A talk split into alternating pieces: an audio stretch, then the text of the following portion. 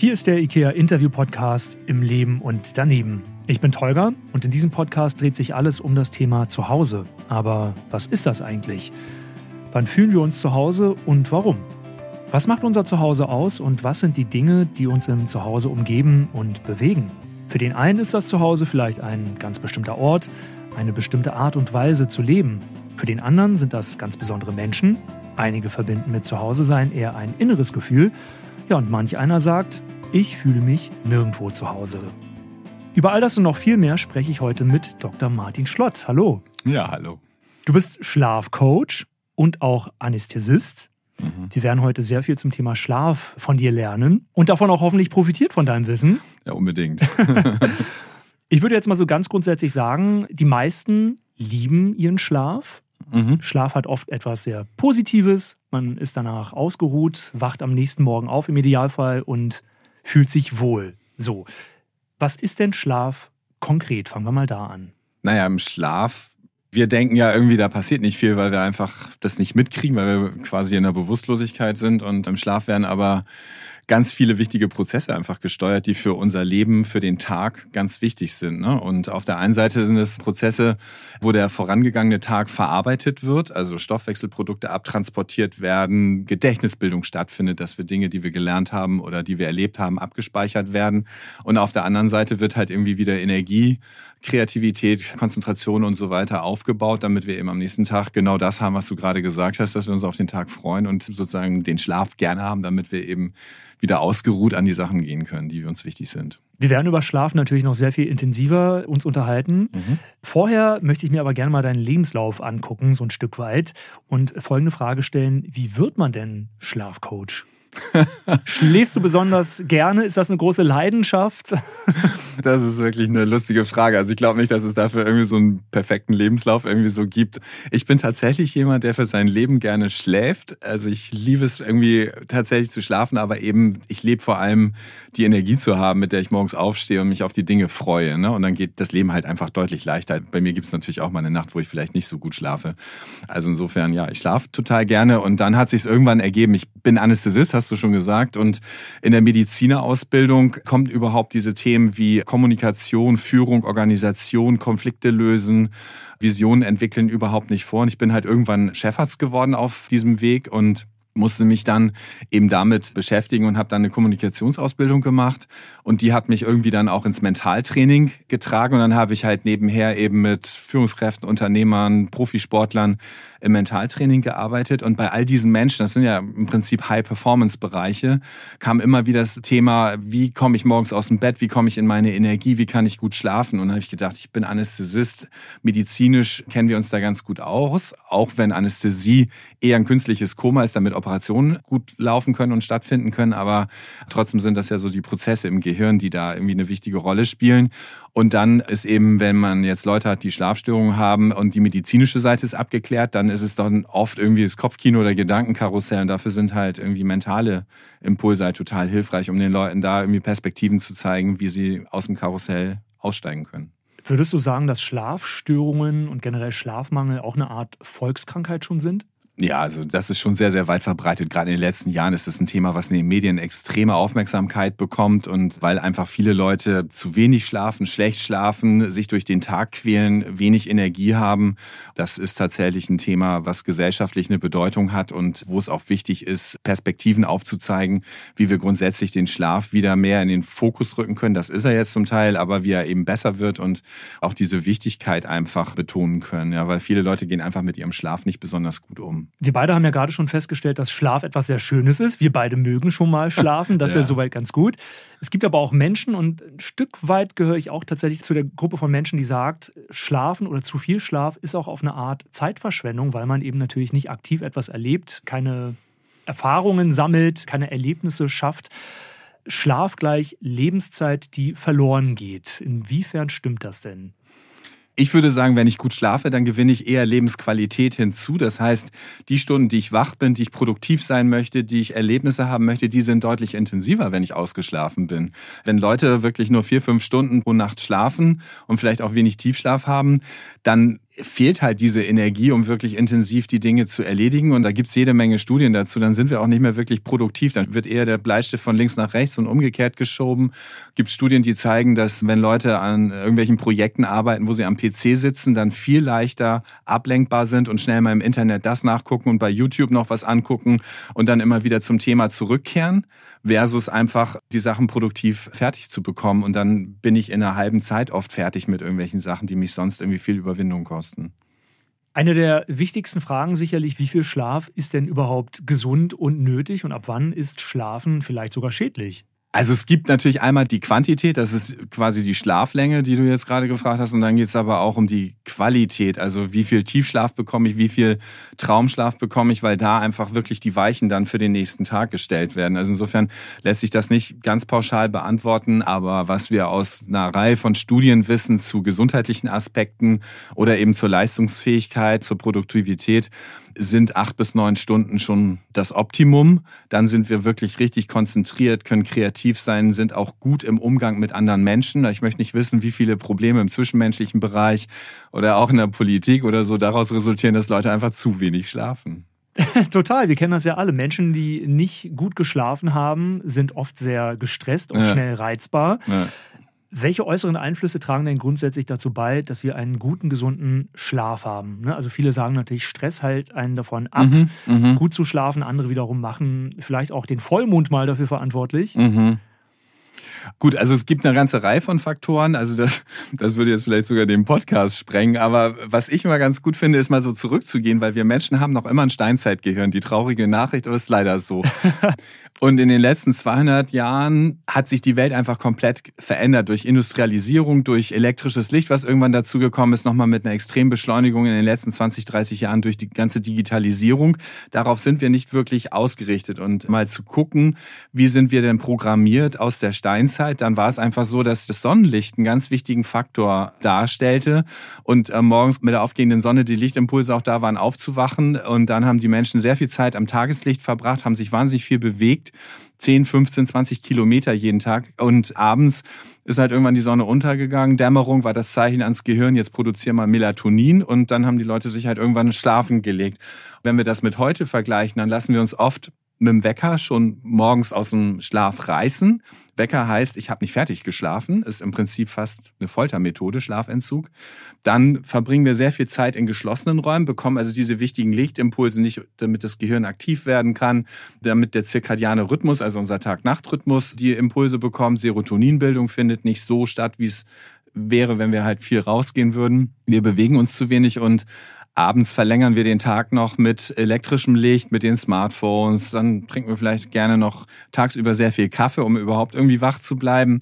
Alkohol am Abend, um wieder runterzukommen. Also so dieses Prinzip Gaspedal und Bremse. Und wenn ich mir allein diese Sachen angucke, dann gibt es eine Reihe von Veränderungsmöglichkeiten, die ich einen Tag integrieren könnte.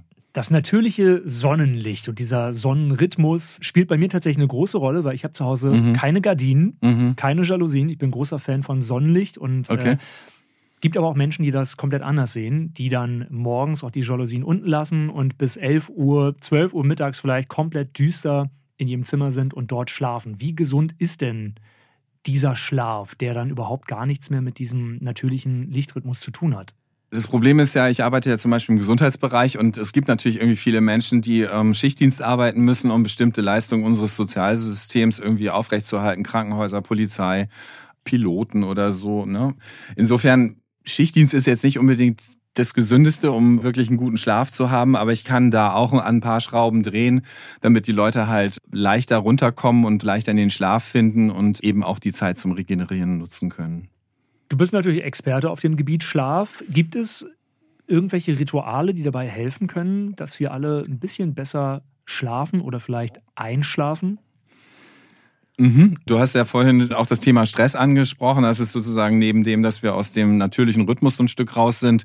Stress ist natürlich irgendwie auch ein wichtiger Faktor. Grundsätzlich ist Stress ja was Hilfreiches, weil es sichert unser Überleben, stellt Energie zur Verfügung. Aber wir haben halt heutzutage eine permanente Dauerstimulation im Prinzip. Wir haben Meetings, wir haben permanente Erreichbarkeit, E-Mails müssen irgendwie beantwortet werden. Bei vielen Leuten ist noch ein Zahlendruck irgendwie ein Riesenthema und das geht ja im Privatleben dann irgendwie so weiter. Das heißt, wichtig ist untertags als Ritual ab und zu mal über eine Atem, über eine kurze Meditation, über einen Spaziergang zu gucken, dass ich aus diesem Stress rauskomme, dass ich für mich so kleine Oasen, kleine Mikropausen im Alltag schon mal schaffe, dass der Körper auch weiß, wenn ich abends mich hinlege und entspannen will, ah ja, Entspannung kennen wir, aber wenn ich den ganzen Tag Vollgas laufe, dann wird der Körper sich abends auch schwer damit tun. Ja, das wäre ein Ritual was ich tagsüber nutzen kann. Für mich ist zum Beispiel ein ganz wichtiges Ritual, dass ich meinen Wecker auf abends 21 Uhr stelle, weil das ist dann das Zeichen, jetzt runterzufahren, weil ich gehe um 10 ins Bett und dann mache ich noch eine Stunde irgendwas Ruhiges. Das heißt, ich schreibe zum Beispiel noch Tagebuch irgendwelche Sachen, die mich nerven oder so, dass ich die einfach mir quasi von der Seele schreibe und dann schreibe ich hinten raus einfach noch drei Dinge auf, für die ich dankbar bin, die positiv in meinem Leben sind, um den Fokus auch mal zu verändern, weil wir lieben negative Dinge und wenn ich dann Richtung positiv gehe, dann tut das einfach gut. Und für viele Menschen ist ja sowas wie eine Meditation oder vielleicht sogar Beten eine Möglichkeit halt wirklich abzuschalten und tatsächlich auch sozusagen aus dem Kopf, aus dieser ständigen Reflexion irgendwie so ein Stück rauszukommen. Du kennst das vielleicht auch. Manchmal haben wir alle Zeit der Welt, um einzuschlafen und dann kann man so ganz gemütlich vor sich hin dösen und dann liegt man noch ein kleines bisschen mhm. da und guckt auf die Uhr und sagt, ach super, morgen kann ich ja ausschlafen und alles toll. Ja, manchmal haben wir aber auch Zeitdruck und der Blick auf die Uhr macht dann eben auch richtig Druck, weil wir wissen, oh weia, ich habe jetzt noch sechs Stunden zu schlafen, ich muss ganz schnell einschlafen und dann gibt es ja da diese beliebten oder vielleicht aber auch gehassten Großmutter-Tipps von wegen zähl doch mal Schafe und dann schläfst du relativ schnell ein. Was ist denn dran? Gibt es solche Tipps, die dafür sorgen, dass wir schneller in das Land der Träume versinken? Mhm. Natürlich gibt's diese Tricks. Erstmal ist das ja was ganz Subjektives. Ne? Bei einem funktioniert das, beim anderen funktioniert das. Ich glaube nur, dass äh, diese scharfe Zählen tatsächlich eher das Gehirn aktiv hält, weil ich muss ja zählen. Oder? Irgendwann bist du bei scharf 1376 ja, und genau. zählst immer weiter.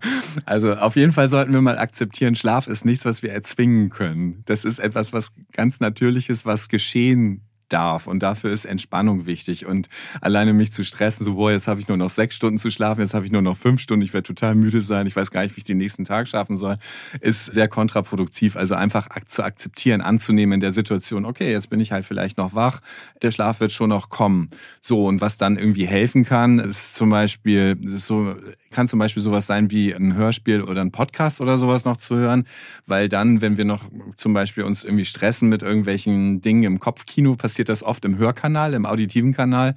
Und wenn wir irgendwas anderes hören, was angenehm für uns ist, wo wir vielleicht eine vertraute Stimme haben, selbst Manager hören manchmal noch ihre Bibi Blocksberg-Kassetten von früher, das ist eine vertraute Stimme, dann gehen wir aus unseren Selbstgesprächen raus und unser Hörkanal ist beschäftigt mit was, was wir kennen, was vertraut ist, was Geborgenheit schenkt. Und dann fällt das wesentlich leichter. Also Hörbücher und Musik hören zum Einschlafen kann durchaus helfen. Genau, es sollte aber natürlich Musik sein und Hörbücher sein, die uns vertraut sind, die auch eher ruhig sind, mit einer ruhigen Stimme, angenehmen Stimme, als dass wir dann irgendwas Aufregendes hören oder vielleicht Hardrock oder so. Apropos Musik, du machst ja auch Musik, ne?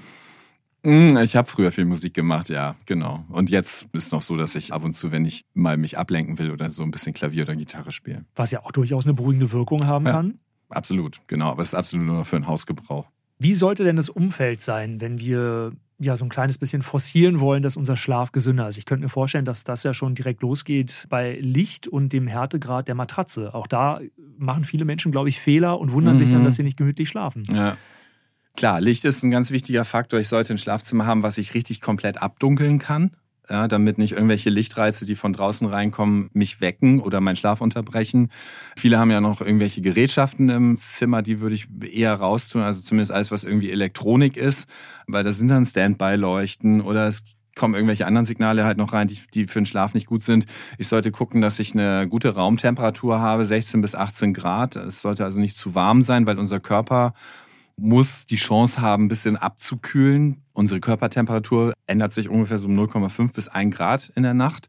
Und das ist wichtig, damit wir eben wirklich in die tiefen, erholsamen Schlafphasen kommen können. Und dann sollten wir uns natürlich im Zimmer irgendwie wohlfühlen. Ja, das Bett sollte irgendwie so stehen, dass wir die Tür sehen können, dass wir uns sicher fühlen und nicht irgendwie im Rücken zum Beispiel sein, dass da irgendwelche gefährlichen Tiere eindringen. Also das sind so, so Dinge, auf die ich halt achten kann. Zum Schlaf gehört ja auch hin und wieder, dass wir träumen. Mhm.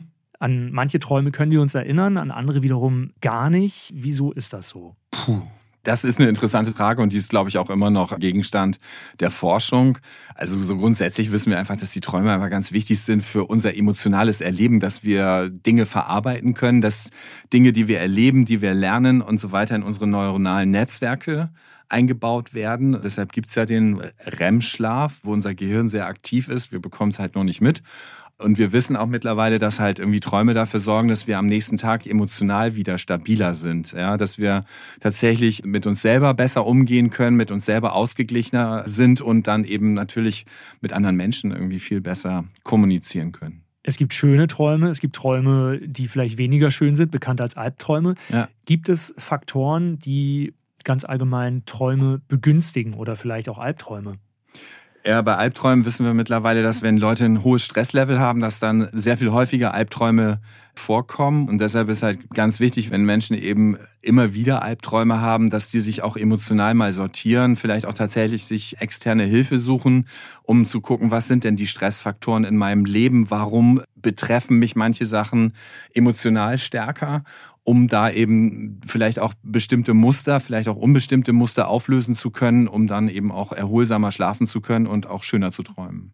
Du hast vorhin erwähnt, dass so acht, neun Stunden im Schnitt ziemlich gesund sind. Man braucht ja auch eine gewisse Zeit, bis man in diesen Tiefschlaf fällt. Und mhm. da gibt es ja diese Theorie, beziehungsweise ist das vielleicht ja sogar wissenschaftlich erwiesen, dass man nicht im Tiefschlaf geweckt werden darf. Es gibt so gewisse Zyklen, in denen man aufwachen soll und auch nicht. Und manchmal soll es sogar gesünder sein, weniger zu schlafen, aber Hauptsache, man trifft eben diesen Aufwachzyklus oder diesen Moment mhm. des Aufwachens. Ja, wie, genau. wie, kann man das steuern und wie kann man das so einrichten, dass das wirklich so passiert? Wir lieben ja Dinge irgendwie so zu vereinfachen und es ist im Prinzip grob so, dass wir ein Schlafzyklus ungefähr 90 bis 100 Minuten dauert und vereinfacht gesagt auch in diesem Schlafzyklus halt Leichtschlaf, Tiefschlaf, Traumschlaf stattfinden und dann wiederholt sich das wieder und dann schlafen wir idealerweise fünf bis sechs Zyklen pro Nacht. Und wenn wir aber zum Beispiel im Tiefschlaf dann geweckt werden, dann fällt es uns wahnsinnig schwer, dann wieder in die Gänge zu kommen. Und man kann halt einen Wecker mit so einem Tracking-System koppeln, das dem Wecker dann vielleicht sagt, jetzt ist er eher im Traumschlaf, nee, beziehungsweise nee, jetzt ist er eher im Leichtschlaf. Und jetzt ist es gut, jemanden zu wecken, ja, weil wenn wir im Traumschlaf sind oder im Tiefschlaf, dann brauchen wir wirklich ewig, um wieder in die Gänge zu kommen, ja. Das fand ich immer ganz interessant. Ich habe beim Coaching einen Volleyball-Nationalspieler gehabt und der, ich komme mit Mittagsschlaf überhaupt nicht klar. Und dann hat er mir erzählt, dass die Trainer denen immer gesagt haben, sie sollen eine Stunde Mittagsschlaf machen. Und nach einer Stunde sind wir oft irgendwie tatsächlich wirklich in diesen tiefen, erholsamen Schlafphasen. Und dann brauchen wir wirklich ewig. Und deshalb ist es dann beim Mittagsschlaf zum Beispiel besser, eher 20 Minuten zu schlafen, im Leichtschlaf zu sein. Das hat schon gewisse Erholungseffekte. Oder einen Zyklus durchzuschlafen. Du redest ganz offensichtlich von dem berühmten Powernap. Ja. Ne? Ja. Äh, hat man hier und da schon mal gehört, ja, genau. vielleicht auch sogar probiert. Den einen gelingt das und da zeigt es Wirkung. Die sagen, hey, ich mache da 15, 20 Minuten und bin danach super fit. Andere wiederum, die fallen eben in diesen Tiefschlaf und danach dann wieder wach zu werden, ist super schwierig und man fühlt sich so unfassbar matschig. Mhm. Wie kann denn dieser Powernap deiner Meinung nach gelingen? Gibt es da irgendwie ein, zwei Tricks? Muss man an irgendwas Bestimmtes denken, äh, sich irgendwo reinsteigern oder nur die Augen schließen und äh, seine Atmung irgendwie kontrollieren? Wie kann das funktionieren? Weil es gibt Menschen, die schwören darauf. Ja, also wichtig ist auf jeden Fall mal, sich ein ruhiges Umfeld zu suchen. Das ist ja jetzt für viele Leute, die in Großraumbüros arbeiten und so weiter, vielleicht tatsächlich irgend so schon eine Herausforderung. Also sollte möglichst ein Raum sein, wo ich nicht gestört werde, wo ich vielleicht auch ein Schild an die Tür hängen kann, so bitte nicht stören. Das zieht ja in vielen Unternehmen auch in die Unternehmenskultur tatsächlich mittlerweile ein. Selbst Chefs irgendwann wissen, Mitarbeiter sind konzentrierter, fokussierter, wenn sie nachmittags dann irgendwie auch noch wichtige Sachen machen. Also ruhiger Ort. Und dann finde ich es wichtig, wenn es irgendwie geht, sich ausstrecken zu können, damit wir auch die Muskulatur richtig locker lassen können. Natürlich kann ich auch irgendwie mich am Schreibtischstuhl zurücklehnen, die Füße hochlegen oder den Kopf auf der Tischplatte ablegen, aber das ist nicht so entspannend, wie wenn wir uns wirklich ausstrecken können und wenn es eine Yogamatte oder so irgendwas, irgendein Behelfsmittel so ist. Ne? Und dann kann es irgendwie gut sein, dass ich einfach mit mir irgendeine Atemtechnik oder kleine Meditationstechnik, so Bodyscan ist zum Beispiel super, zu eigen mache, weil damit kann ich leichter in die Entspannung gehen. Also ganz grundsätzlich ist es auf jeden Fall schon mal von Vorteil, die grobe natürliche Schlafhaltung einzunehmen. Mhm. Was passiert denn mit unserem Körper, wenn wir Schlafmangel haben? Und wie lange halten wir Schlafmangel maximal aus, bis der Körper eben versackt? Also bei Schlafmangel reicht schon eine schlechte Nacht und wir sind am nächsten Tag groggy, wir sind leichter reizbar und müssen unheimlich viel Willenskraft aufbringen, um vielleicht überhaupt irgendwie in die Gänge zu kommen und irgendwelche Sachen so zu erledigen. Also wie gesagt, da kann schon eine Nacht irgendwie wirklich fatale Folgen haben, ja. Weil es gibt zum Beispiel eine Untersuchung zur Umstellung von Sommerzeit auf Winterzeit im Frühjahr, dass am darauffolgenden Montag gibt es ungefähr 25 Prozent mehr Herzinfarkte und ich glaube so 18 Prozent mehr Unfälle, Arbeitsunfälle. Und das zeigt ja, dass nur so eine Stunde Schlafveränderung dazu führt, dass das irgendwie massive Auswirkungen haben kann auf unsere Koordination, auf unsere Gesundheit. Und wenn wir längere Phasen schlecht schlafen oder zu wenig schlafen, gibt es eine Reihe von Studien, die zeigen, dass dann Herz-Kreislauf-Erkrankungen zunehmen, Schlaganfälle, Herzinfarkte, hoher Blutdruck, Diabetes, Fettleibigkeit, Burnout, Depression. Das Immunsystem funktioniert deutlich schlechter, das Hormonsystem funktioniert schlecht. Also insofern all diese Daten, die gibt es und die müssen wir ernst nehmen. Viele wollen ja dann trotzdem, angetrieben von Ehrgeiz oder aus anderen Gründen, nach Möglichkeit nicht müde werden, nach Möglichkeit maximal lange wach bleiben. Ob das jetzt irgendwie bedeutet, dass man durcharbeiten muss, vertraglich bedingt vielleicht sogar, oder ob man eine Nacht durchfeiern möchte mit seinen Freunden und Freundinnen. Kaffee, Energy Drinks und Co. sind da ja dann oft auch sehr gerne mit dabei, werden gerne konsumiert. Inwiefern können dann solche Aufputschmittel sinnvoll sein oder sind sie grundsätzlich eher so, dass man sagt, Daumen nach unten? Verzichtet drauf. Ach nee, morgens einen Kaffee trinken kann ja auch irgendwie ein Gefühl der Gemütlichkeit sein und kann ja auch, manche Leute mögen den Geschmack ja auch gerne und, und wir sind dann ja auch ein bisschen fitter und wacher. Grundsätzlich sollte ich halt einfach irgendwie drüber nachdenken, wenn ich morgens wirklich schon Kaffee brauche, um in die Gänge zu kommen, um überhaupt mit meinem Umfeld kommunizieren zu wollen, dann sollte ich überlegen, ob ich tatsächlich wirklich ausreichend geschlafen habe. Ja? Und so eine Müdigkeit äh, tagsüber, gerade so nachmittags oder so, zeigt uns ja an, unser Körper möchte Ruhe haben. Jetzt ist es die Zeit, dass wir uns erholen, um dann wieder Energie aufzubauen. Also insofern sollten wir da nicht drüber weggehen. Und das äh, Fatale beim Kaffee beziehungsweise Koffein ist ja auch in den Energy Drinks und so drin. Ne? Das Fatale ist ja, dass es eine Halbwertszeit von vier bis fünf Stunden hat. Und das heißt, wenn ich jetzt zum Beispiel um 16 Uhr noch einen Kaffee trinke, dann habe ich um 20 Uhr noch die halbe Dosis an Bord und um 24 Uhr habe ich noch ein Viertel der Dosis an Bord, was auch durchaus meinen Schlaf wiederum beeinträchtigen kann. Und das sollte man sich einfach nur bewusst machen und diese Drinks nicht nutzen, damit ich dann irgendwie tagelang durchfeiern kann oder so, ne? sondern wirklich das Ernst nehmen, dass Müdigkeit ein Zeichen ist, wir möchten uns erholen. Zu wenig Schlaf ist ungesund. Wie schnell kann denn zu wenig Schlaf gefährlich werden? Also im Prinzip reicht ja schon eine Nacht, hatte ich ja vorhin gesagt, mit dieser Auswertung, Umstellung, Winterzeit, Sommerzeit, dass dann mehr Herzinfarkte, mehr Unfälle und so weiter stattfinden. Also insofern kann schon eine Nacht reichen. Beim Immunsystem wissen wir zum Beispiel, dass das Immunsystem tatsächlich vier Stunden verglichen versus acht Stunden Schlaf verglichen nach einer Nacht dazu führt, dass die äh, Natural Killer Cells, also unsere erste Immunantwort, um 70 Prozent an Aktivität einbüßt. Und insofern sieht man, dass ein kurzer Zeitraum wenig Schlaf dazu führt, dass es körperliche Folgen schon hat. Gibt es ganz allgemeine Schlafmythen? Ne? Also was ich ja öfter mal höre, ist von wegen, ich habe die, ja, äh, von wegen, ich habe die ganze Woche wenig geschlafen, das hole ich am Wochenende nach. Kann der Körper Schlaf nachholen? Oh, also ja, wir haben dann tatsächlich, das wird kompensiert, wenn wir Schlafmangel haben, wird kompensiert damit, dass wir dann eine Verdichtung im Tief- und Traumschlaf haben können. Aber grundsätzlich ist Schlaf einfach nicht wie eine Bank zu verstehen. Ja, es gibt ja manche Leute, die denken dann auch, sie können vorschlafen, also quasi Guthaben aufbauen, was man sich dann irgendwann aus der Bank wieder rauszahlen lassen kann. Oder wir gehen in die Schulden, nehmen Kredit auf, schlafen wenig und zahlen den irgendwann später zurück. Das funktioniert einfach wirklich nicht gut. Schlaf ist wirklich was, was einem Rhythmus unterliegt und einfach wirklich in der Rhythmik, möglichst mit der gleichen zu Bett geht Zeit, möglichst mit einer konstanten Schlafdauer einfach äh, verfolgt werden muss, ja. Und dann fühlen wir uns wohl. Oder dann sind wir sozusagen in unseren Möglichkeiten, dass wir einfach unsere Leistung bringen können. Fallen dir andere Schlafmythen ein? Irgendwelche Dinge, die dir immer wieder begegnen, wo du sagst, oh Gott, nein, so bitte nicht, das stimmt nicht und auf gar keinen Fall? Naja, es gibt ja so Sachen wie Eulen und Lerchen. Ja, da ist auch ein Stück weit was dran. Es gibt ja genetische Analysen, wo man das auch so zeigen kann, aber es sind eben nur sehr wenige, die richtige Lerchen sind und wenige, die die richtige Eulen sind. Und was mir zum Beispiel oft passiert ist, dass Leute tatsächlich sagen, ich werde abends nochmal richtig aktiv und dann kann ich bis eins oder zwei nicht schlafen. Und wenn man dann aber genauer nachfragt im Schlafcoaching beispielsweise, dann bestätigen die einem schon, dass sie eigentlich um so 21.30 Uhr, 22 Uhr richtig müde werden, aber über einen toten Punkt hinweggehen. dann sind wir auch neurobiochemisch halt wieder so, dass wir uns wach fühlen und leistungsfähig fühlen. Quasi wie so ein kleiner Mittagsschlaf oder so, den wir halt überwunden haben, Mittagstief, was wir überwunden haben. Und dann braucht der Körper halt wieder Anlauf, um dann wieder so eine Schlafschwere oder Bettschwere zu bekommen. Wir haben vorhin schon ganz kurz über den Vollmond gesprochen, den ja auch sehr viele immer wieder gerne erwähnen und sagen, oh, wenn der da oben ist und so hell mhm. strahlt, dann kann ich mhm. auch nicht schlafen.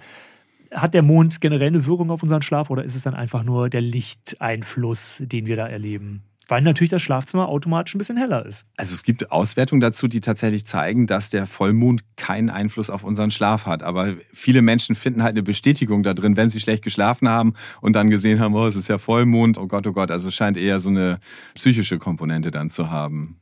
Der Tiefschlaf auch ein Aspekt, den wir mal jetzt ein bisschen genauer erläutern wollen oder mhm. wir wollen mal darauf ein bisschen näher eingehen. Mhm. Manche Menschen haben einen wahnsinnigen Tiefschlaf, die stören sich an keinerlei Geräuschen, ob das jetzt irgendwie der Nachbar ist, der irgendwie auf Klo geht oder ob da gebohrt wird. Andere wiederum, die werden schon bei einer kleinen Fliege wach oder generell bei einem Insekt, das im Zimmer rumfliegt.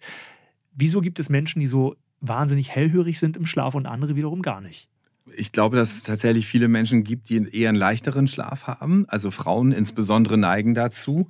Das mag hormonelle Gründe haben, das mag auch soziale Gründe haben, dass die halt sich natürlich mehr für die Familie und für die Kinder verantwortlich fühlen und die dann auch, selbst wenn die Kinder größer sind, irgendwie dann eher einen leichteren Schlaf beispielsweise haben. Ne? Der Tiefschlaf spielt da eine wichtige Rolle. Also wenn ich richtig loslassen kann, richtig in den Tiefschlaf kommen, dann wird es auch schwerer sein, mich zu wecken. Du bist unter anderem Schlafcoach, das heißt, du hilfst anderen Menschen dabei, besser einzuschlafen, auszuschlafen. Was sind denn das so generell für Menschen, die auf dich zukommen und deine Hilfe in Anspruch nehmen? Im Prinzip sind es Menschen, die wieder besser schlafen wollen, die halt irgendein Problem im Schlaf haben oder die ihren Schlaf eben verbessern wollen. Und ich habe ja gut, ich habe halt irgendwie viele Leute aus dem High-Performance-Bereich, ne? Unternehmer, Führungskräfte, Profisportler. Und da geht's darum, dass die natürlich, wenn die Schlafstörungen haben, aus diesen Schlafstörungen wieder rauskommen. Aber es gibt durchaus auch Leute, die sagen, ich schlafe schon gut, aber ich will noch besser schlafen. Das heißt, weil ja auch nachts irgendwie Hormonspiegel geregelt werden, Wachstumshormon, Testosteron, Schilddrüsenhormone, das sind ja die Hormone, die uns Energie geben für den Tag.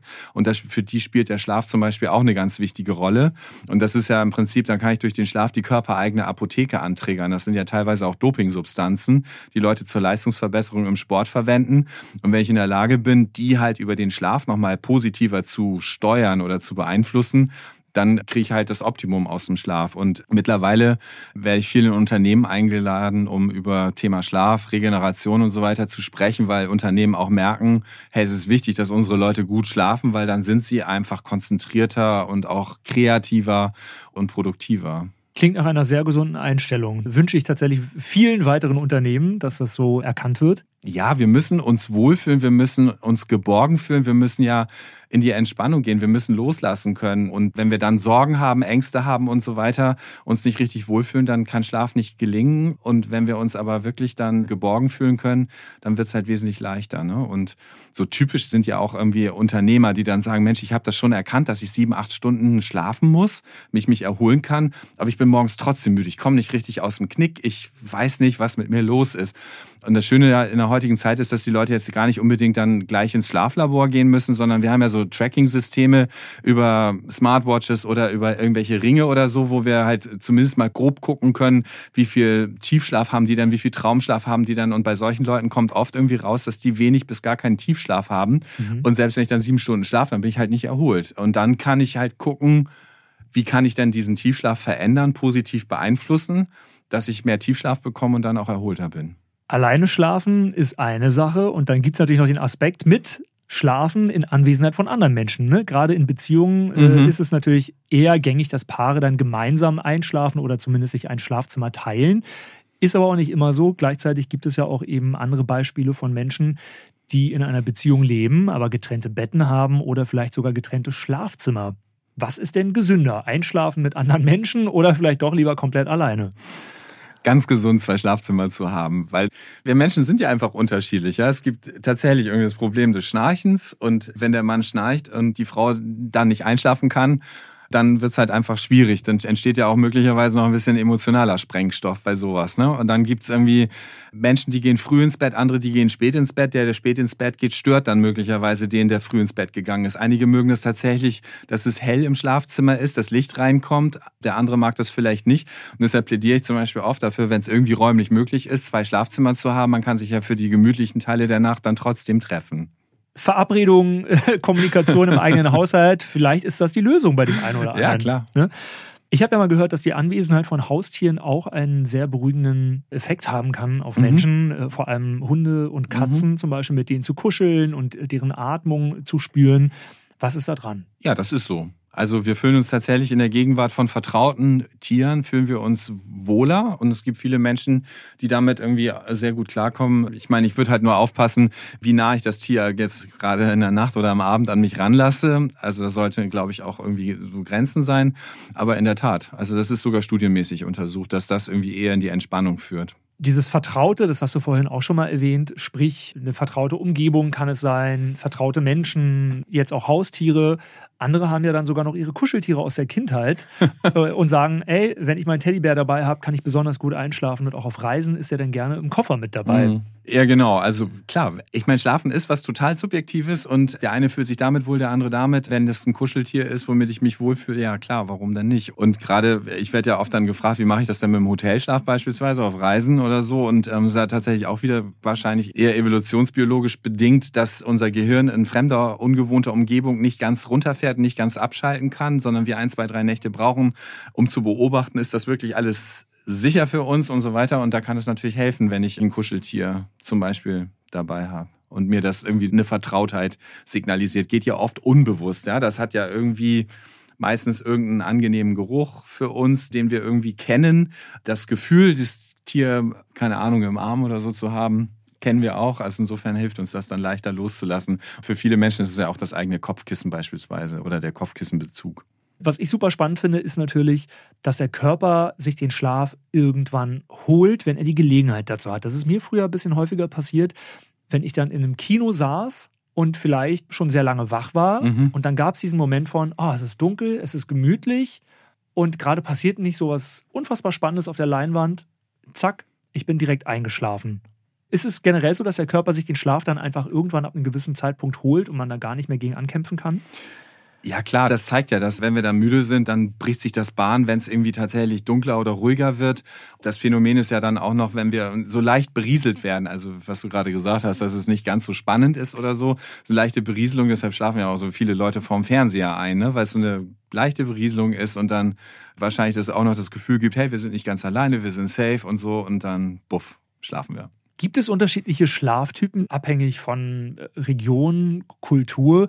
Ich habe das zum Beispiel oft gesehen in Videos aus Japan. Die haben natürlich eine ganz andere Arbeitsschicht, eine ganz andere Arbeitsmentalität, dass es dort sehr gängig ist, auf dem Weg zur Arbeit nochmal in der Bahn zu schlafen. Ja, genau, klar gibt es diese Kulturen. Also Japan ist zum Beispiel sowas wie Mittagsschlaf oder so sehr anerkannt, auch in Firmenkontexten. Ne? Es gibt ja die Mittelmeerländer, die, die halt ihre Siesta ganz nach oben stellen. Insofern gibt es ja in unterschiedlichen Kulturen auch ein unterschiedliches Schlafverständnis. Ja.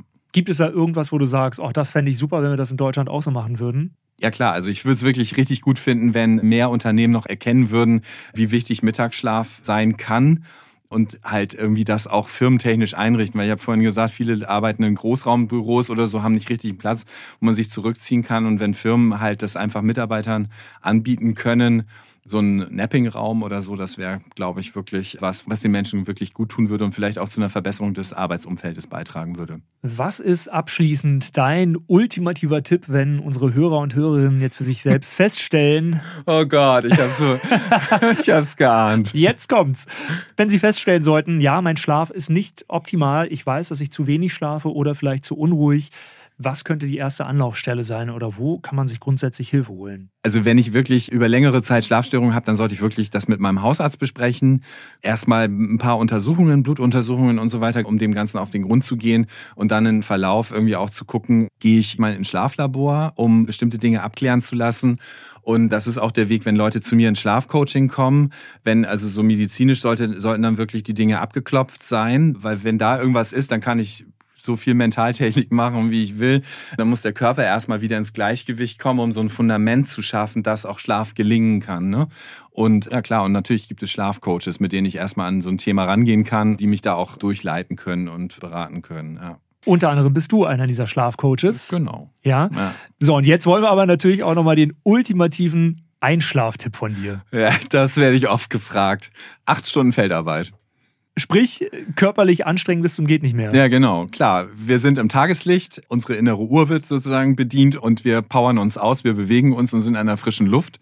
Und damit können wir tatsächlich besser einschlafen, weil wir wesentlich weniger Stress auch haben und die Leute nicht mehr so sehr im Kopfkino sind.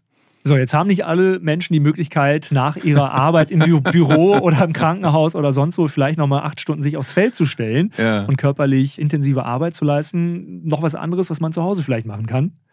Gibt eine ganze Menge Sachen, aber was vielen Leuten wirklich richtig gut hilft, ist so eine halbe bis eine Stunde vorm Schlafengehen eine warme Badewanne oder zumindest warm zu duschen. Was macht das konkret mit dem Körper? Also wir fühlen uns auf der einen Seite mit Wasser wohl, ist auch sozusagen Gefühl der Geborgenheit und Entspannung. Wir können richtig loslassen und die Wärme sorgt dafür, dass unser Kühlsystem so ein Stück aktiviert wird. Hatte ich ja vorhin schon gesagt, dass für einen richtig erholsamen Schlaf das Abfallen der Körperkerntemperatur wichtig ist. Das induzieren wir halt durch eine warme Badewanne. Vielen lieben Dank für das tolle Gespräch. Ja, danke vielmals für die schönen Fragen. Bis zum nächsten Mal. In der nächsten Folge spricht Linda mit Journalist und Autor Olivier David, der als Kind in Armut groß geworden ist und uns von seinen Erfahrungen erzählen wird. Ich würde mich freuen, wenn ihr auch in die nächste Folge wieder reinhört. Abonniert diesen Podcast bei iTunes, Spotify, Deezer und generell überall dort, wo es Podcasts gibt und lasst uns auch gerne eine Bewertung bei Apple Music da.